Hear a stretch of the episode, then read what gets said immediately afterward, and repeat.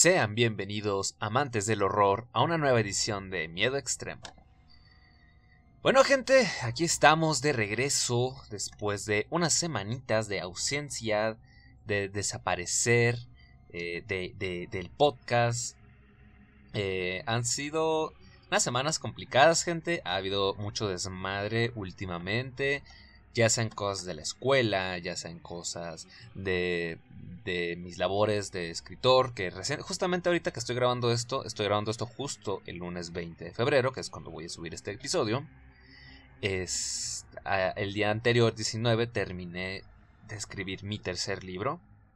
Eh, el favor de Mr. Pumpkin se va a llamar. Entonces, eh, ese libro está programado para publicarse el año que viene. Pero eh, les recuerdo, aprovechando que pueden comprar mi primer libro de una vez, eh, en este preciso instante, a través de Amazon, La muerte andante y otros relatos de horror.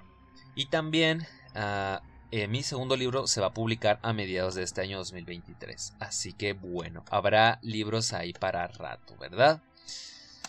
Entonces, bueno gente, me iba a meter aquí a mi, a mi sesión de, de Anchor, pero me sacó a la chingada. Parece que que dijo, ah, este dude ya no regresó, chinga su madre. Holy shit, man. Y no me acuerdo de la pinche contraseña. A ver si me acuerdo, cabrón. Si no, pues ahí ahorita me voy a acordar. Ah, ah, cabrón, sí la atiné. ah, bueno, gente, discúlpenme, es que siempre tengo, tengo un chingo de contraseñas y a veces que se me va la onda y las termino revolviendo. Pero no. Eh, bueno, necesitaba hacer memoria. En el episodio anterior, gente, hablamos de la película de Winnie the Pooh, eh, Sangre y Miel, que se estrenó este 2023. Se estrenó en enero, eh, acá en México, y eh, parece ser que recientemente, la semana pasada, se estrenó en Estados Unidos, lo cual, pues bueno, eso nos me dio una ventaja para poder verla antes de tiempo y hablar de esta película. Entonces, bueno, ah, yo tenía en mente, y, lo llegué a mencionar en los episodios anteriores, que yo tenía en mente hablar de algunos videojuegos de terror. Eh, me parece que en el, episodio este, justamente de Winnie the Pooh, yo iba a hablar, mencioné que iba a hablar eh, del juego de Shore, que era el siguiente episodio, que es justamente este. Pero pues por estas cuestiones de un chingo de cosas me fue el tiempo. Como mencioné, la escritura, eh, la escuela, teatro en sí mismo. Estamos haciendo una. Estamos preparando todo también para realizar. Presentar Alicia en el País de las Maravillas en abril. Eh, otras cosillas ahí aparte. Eh, reconstrucciones en, mi casita. Entonces, un chingo de cosas, gente, y un chingo de, cosas encima. Y pues no había tiempo hasta ahorita. Pero aquí estamos de regreso para hablar de este juego. Dado que el juego es muy corto, gente, eh, y, quiero decir de entrada que, este podcast va a tener spoilers, así que si por algún motivo no has jugado el juego pero te interesa, pues ah, te sugiero que pongas pausa y regreses posteriormente. Total, es un juego muy cortito que puedes terminarlo en una simple sesión. En cambio, si ya lo jugaste o si te valen madre los spoilers, pues puedes quedarte con muchísimo gusto. Toma palomitas, sodita o cafecito o tecito o lo que tú quieras, te guste tomar. Eh, en este, en mi pueblito cagado ahorita está nublado y con lluvia, así que bueno, un cafecito no viene mal, ¿verdad? anyway, um, The Shore, gente, eh, no sé cómo chingados terminé cayendo en él. Vi un video, sí, ya me acuerdo, vi un video en donde hablaban de juegos de terror, eh, creo que de bajo costo o algo así.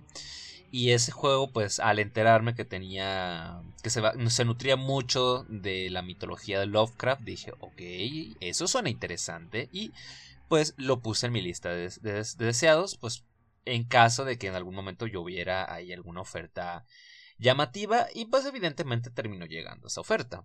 El juego lo tuve ahí por un par de meses porque eh, cuando es verano mi computadora se, se, vuelve loca y pues yo supongo que le pasa a todos que se, se hace mierda y pues se sobrecalienta. Entonces, voy a esperar un poquito hasta que ya el clima se regulara para poder jugarlo. Mencioné que se puede terminar en una sesión, eh, y es verdad, pero pues eh, yo con la falta de tiempo que tenía, incluso en vacaciones, este, sí me tardé un, tiempillo en terminarlo, pero lo terminé haciéndolo. Me tomó unas 4 horas, 5 horas, más o menos, aunque se puede terminar en mucho menos tiempo. Lo que pasa, gente, es, es, que yo estoy medio pendejillo a ratos para, para jugar. estoy medio plomo, entonces eso ya fue culpa mía. Pero es un juego cortísimo.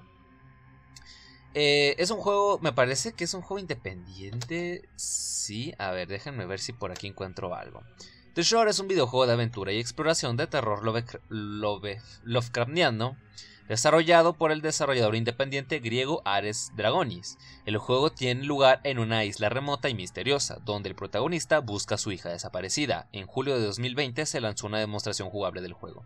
Sí, ese es otro detalle. El juego no es muy muy viejillo, hace unos pocos años que salió. Aquí dice fecha de estreno inicial, el 19 de febrero del año 2021. Posteriormente se le fue agregando eh, el modo... Perdón, que ok, sí está grabando. Se le fue agregando el modo fotografía, después vi que se le agregó el modo para VR, entonces eh, está un juego que está completito y no es tan caro. Ahorita no me acuerdo el precio y mucho menos me acuerdo eh, en la oferta que yo agarré cuánto me costó, pero me salió bastante barato. Entonces, eh, por ser un juego tan cortito, un juego independiente, la historia es muy, muy sencilla.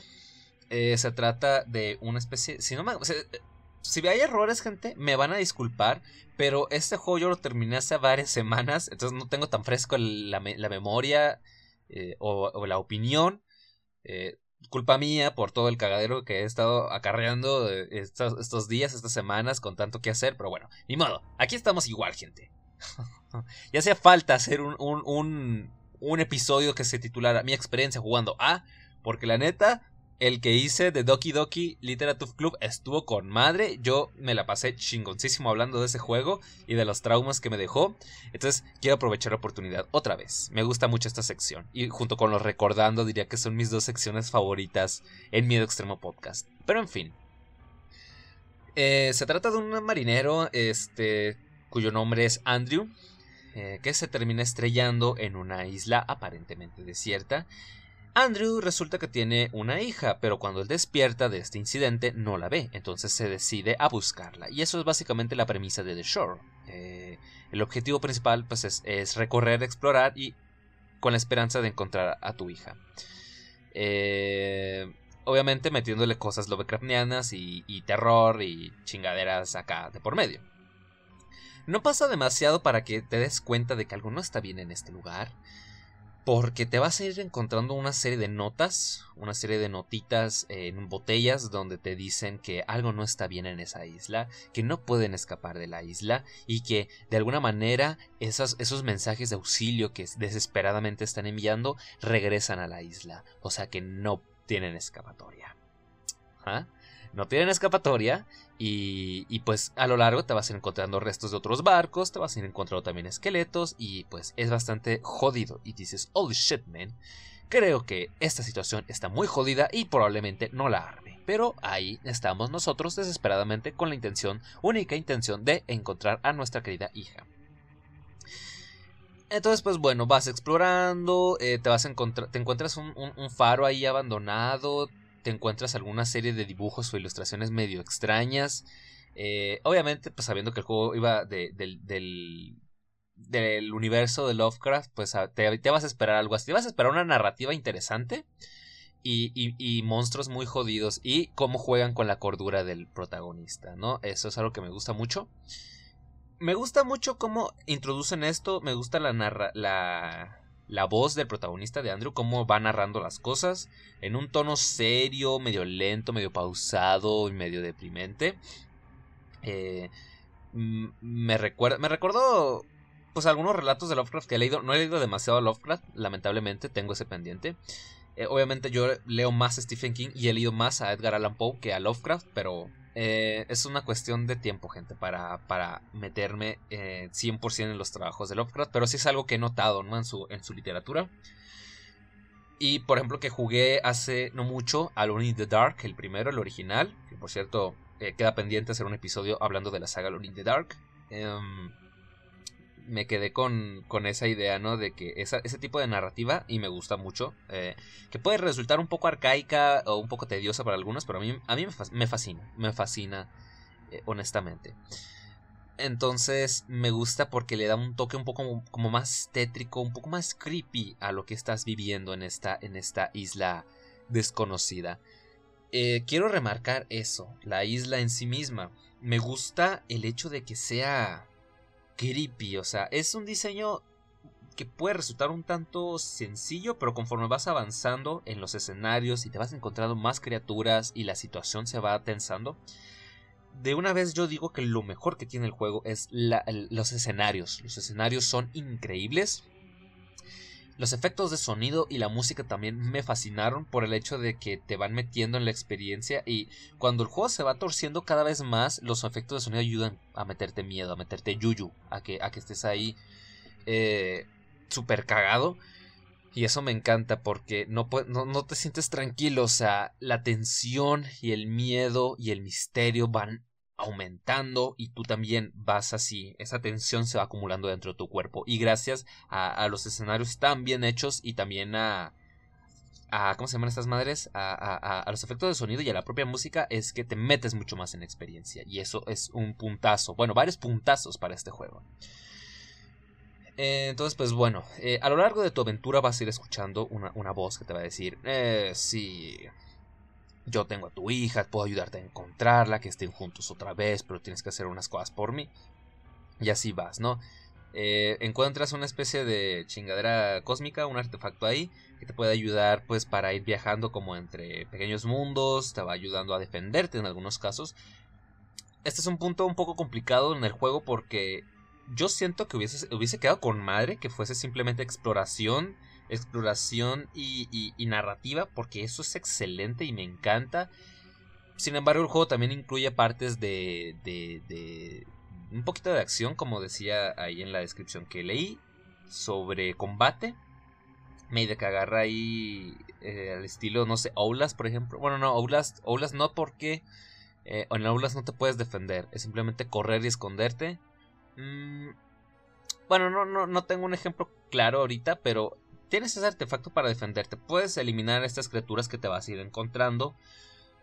O puedes ah, paralizarlas, por decirlo de algún modo. O sea, no las vas a destruir, pero las puedes frenar brevemente para hacer tiempo y escapar. Eh, no sé si tal vez fue mi, fue mi control. Tal vez que yo estoy muy meco. O, o, o, o, o, los, o tal vez que yo tal vez debía haber puesto más sensible la cámara para tener mayor movilidad, pero lo sentí muy tosco, en, más de una ocasión lo sentí tosco y lento. Tenía precisión, sí tenía precisión a la hora de apuntar y demás, pero lo que es el movimiento del personaje se sentía lento y, un poco, bueno, bastante torpe a ratos, sobre todo con estas criaturas enormes que no puedes eh, matar, sino que solo puedes frenar.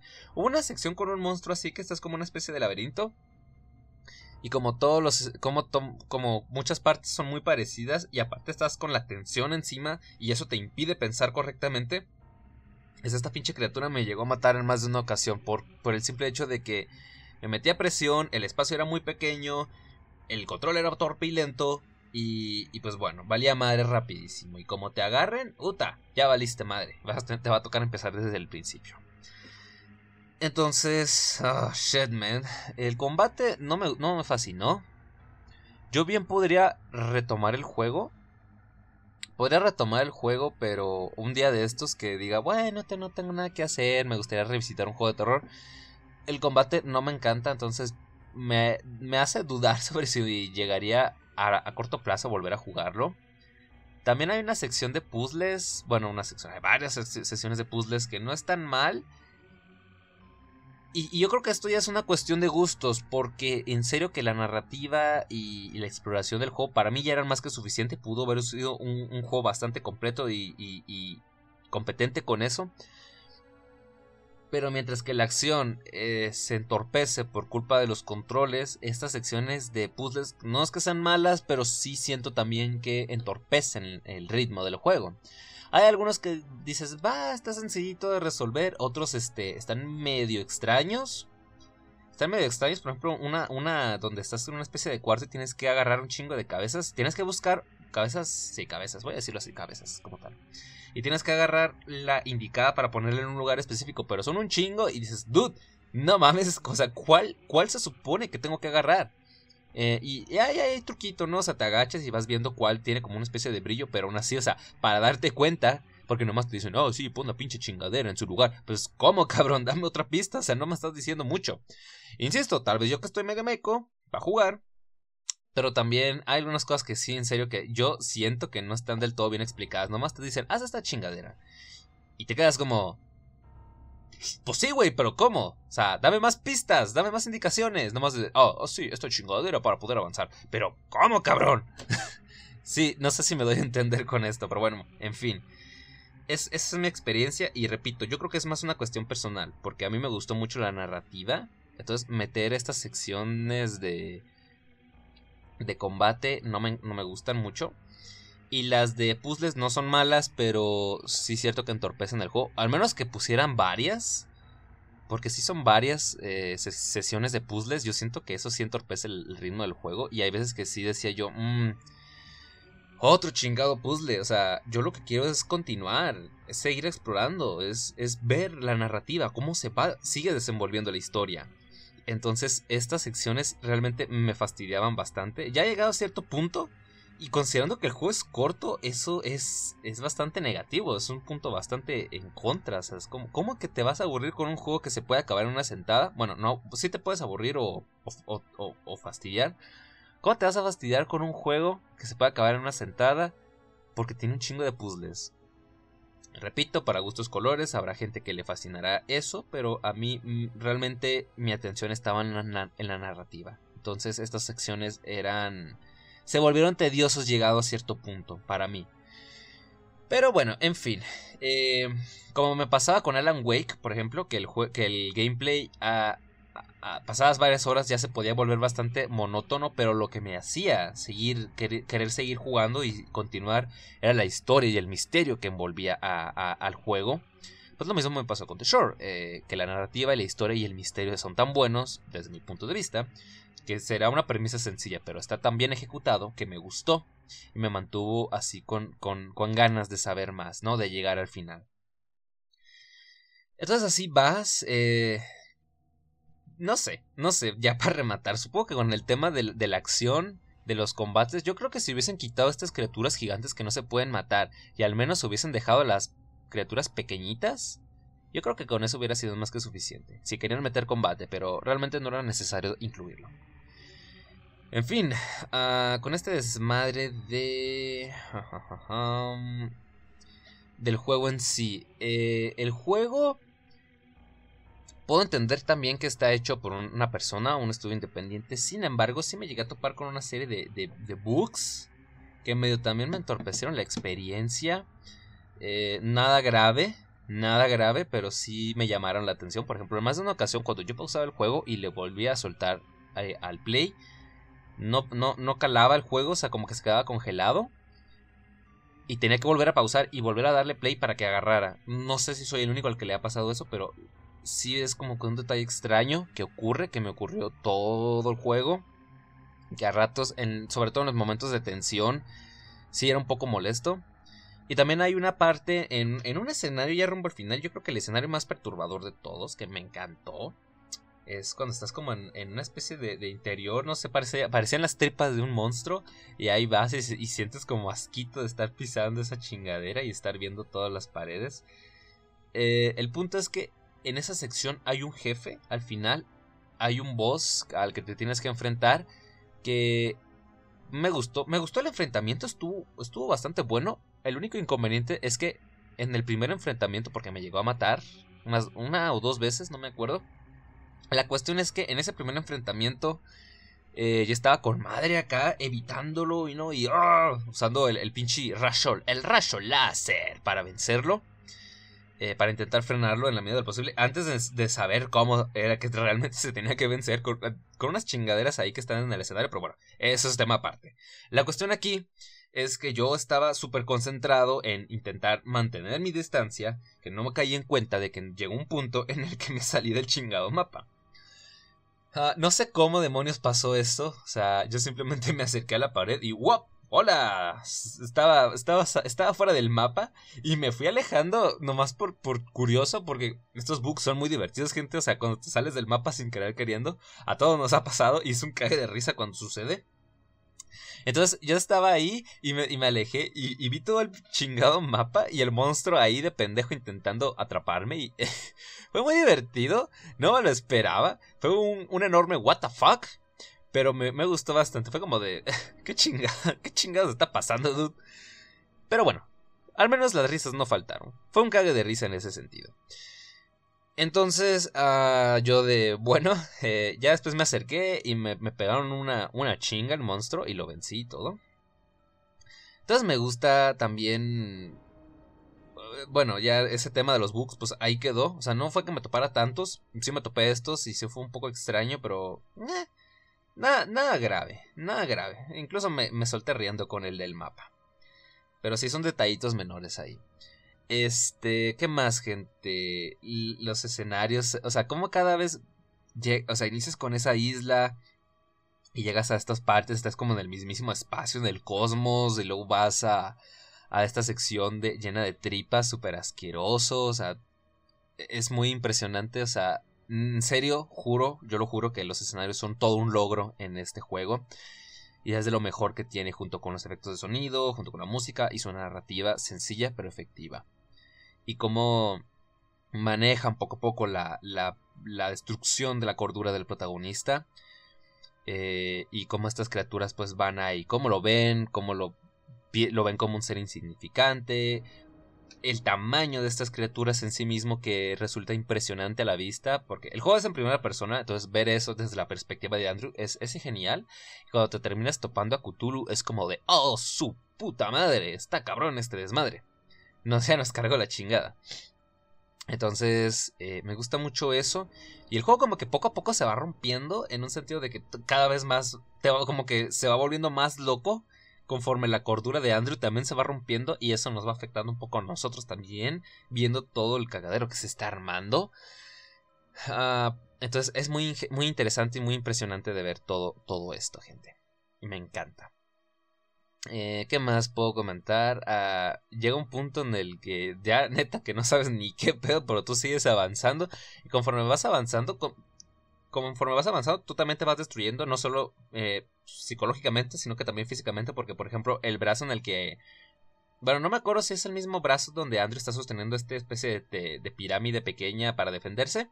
Es artefacto extraño. Pero él. Eh, si no es ese brazo, es el otro. Uno de sus brazos empieza como a deformar y empieza a agarrar un tono como azulejo, bien extraño. O sea, él también está siendo víctima de todo este desmadre, pero al único que le interesa es recuperar a su pequeña hija. Así que eso, pues, puntos a favor. Es un personaje. Es un simple personaje, pues, que tú manejas y ya, pero al menos intentaron darle un poco de de, personalidad. Así que eso un punto y aparte. Porque por ejemplo en los videojuegos de Slenderman, uy, es un chingo gente de esos juegos hace más de 10 años que estaban de moda. Que decía que, e, cuando era el boom de los juegos de Slenderman, simplemente tenías un personaje genérico y ya, o sea, no había ningún tipo de, de trasfondo, no sabías ni qué pedo. O sea, era un juego muy sencillo de, ah, sí, güey, estás en un pinche bosque, en un hospital, depende del juego que estabas jugando. Eh, y pues bueno, ocupamos este que agarras unas hojitas y ya. Pero no había personalidad, ni historia, ni nada. Así que, en ese sentido, puntos favor, a favor para The Shore. Ay, gente, no sé si debería en un punto jugar algunos juegos de Slenderman y hacerlo un, tipo recordando con videojuegos. Porque en serio que Slenderman, los juegos de Slender fueron un boom. Cabroncísimo. Y había algunos que estaban muy buenos, yo me acuerdo. El último que llegué a jugar, ahorita que andamos con el tema del tío Slendy, este, fue con...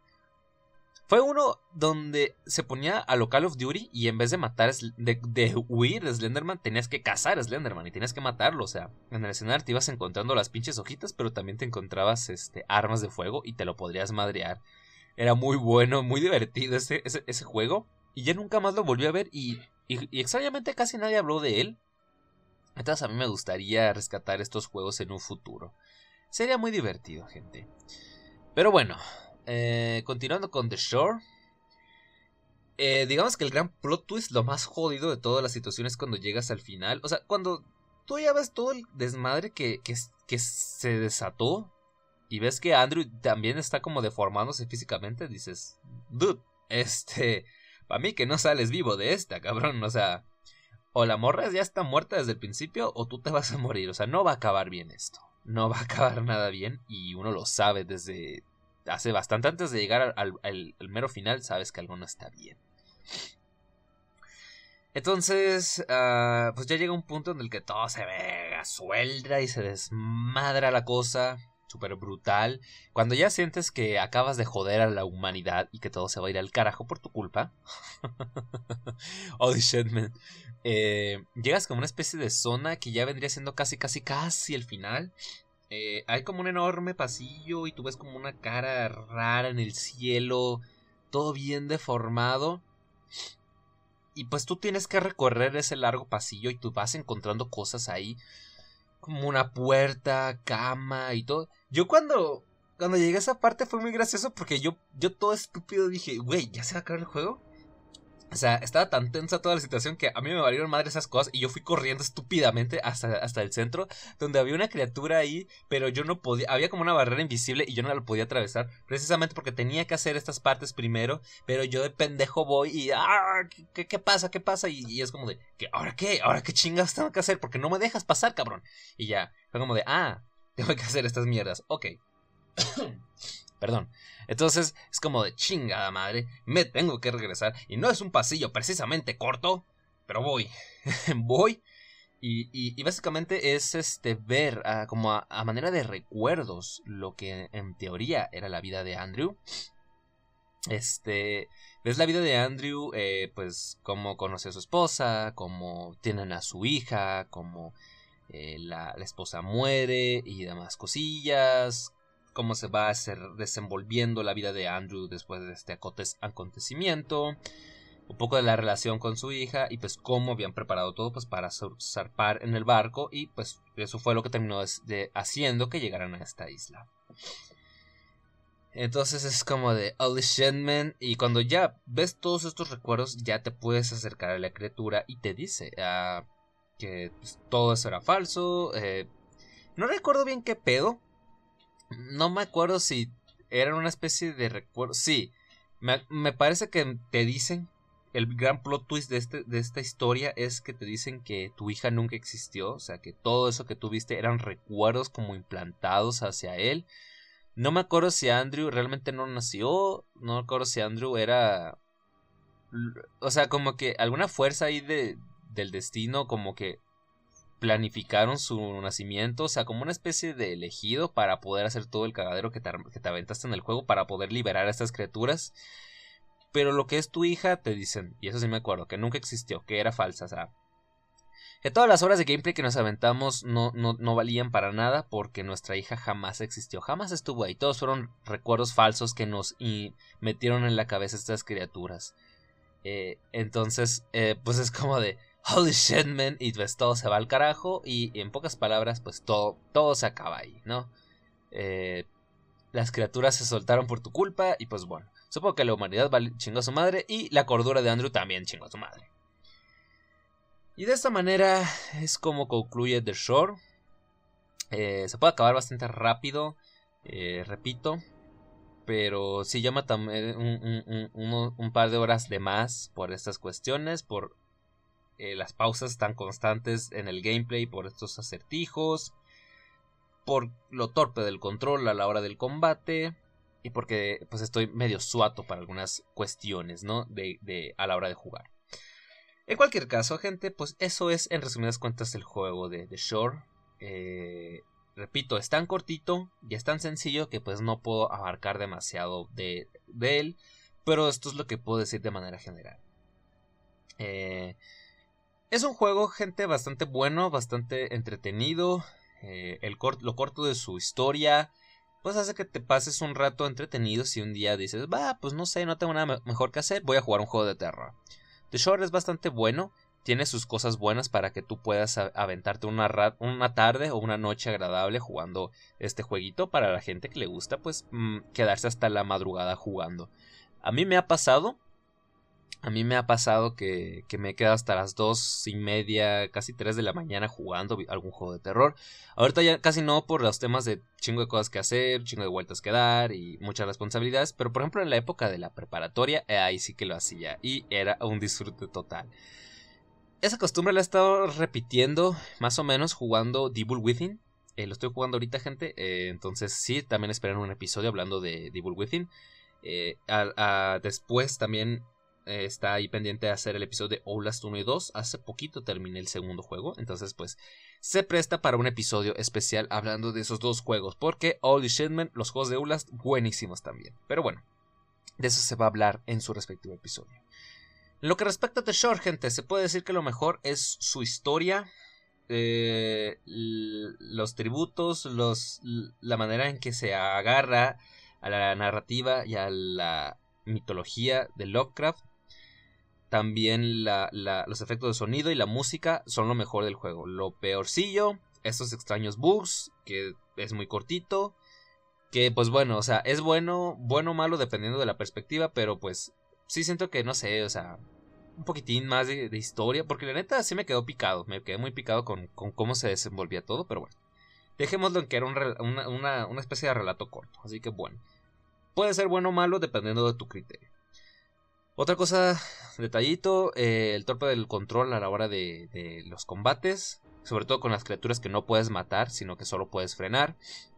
Y también otra cosa mala, este, pues el exceso de, acertijos a resolver, que a la larga entorpecen el gameplay, pero bueno.